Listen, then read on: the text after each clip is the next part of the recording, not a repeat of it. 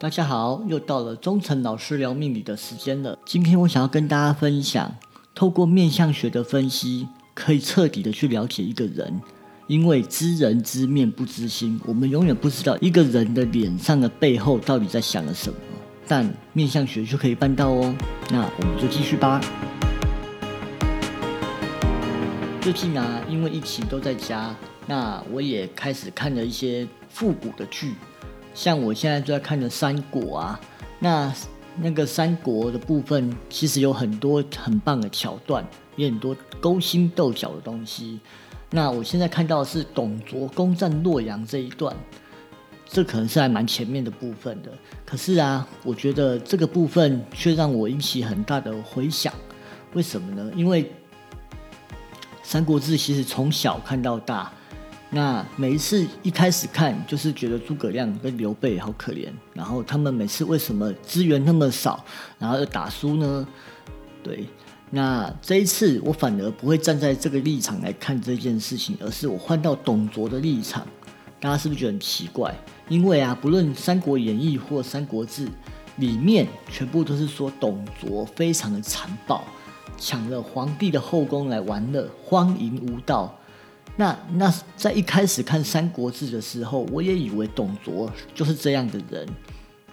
可是啊，随着自己的见解跟看的角度越来越广，发现这个世界不能用黑跟白来划分一个人的好与坏，因为啊，每一个人背后都有一个转泪点跟不能说的苦衷。难道董卓真的那么坏吗？那我有去找一下原文。那简单来讲，就是在中平六年，也就是西元一百八十九年，那距今多久了？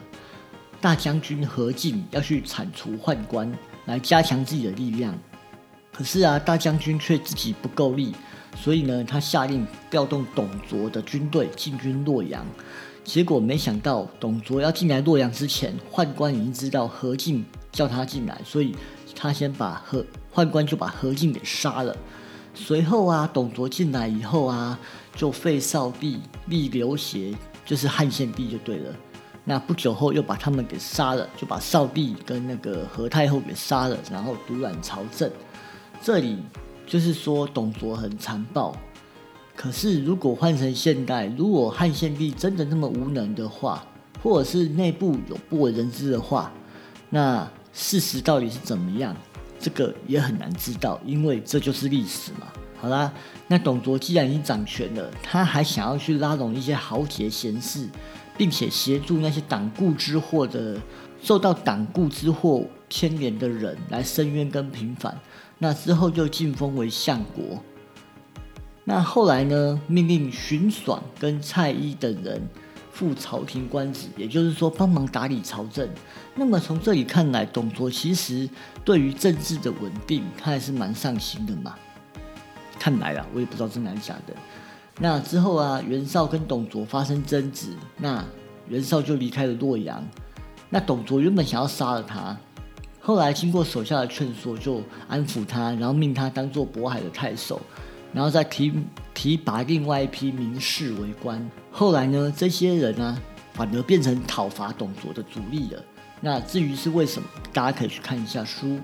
那董卓自己的亲信呢？那根据啊史书记载，董卓身躯肥胖，被吕布杀死，沉尸在路边。那守尸的士兵呢，就开玩笑，在董卓的肚子上面插了灯芯照明，结果还可以持续数天。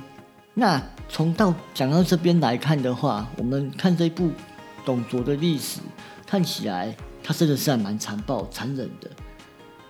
可是我们想一想哦，根据史书的结果跟刑事官来做个反推的话，其实董卓是一个正义感很强的人。为什么呢？因为史书说他色黑、声音大声、多肉。那多肉呢，代表是他会权衡利弊。因为多肉的人，他会比较会为了自己着想，比较自私，会多为了钱。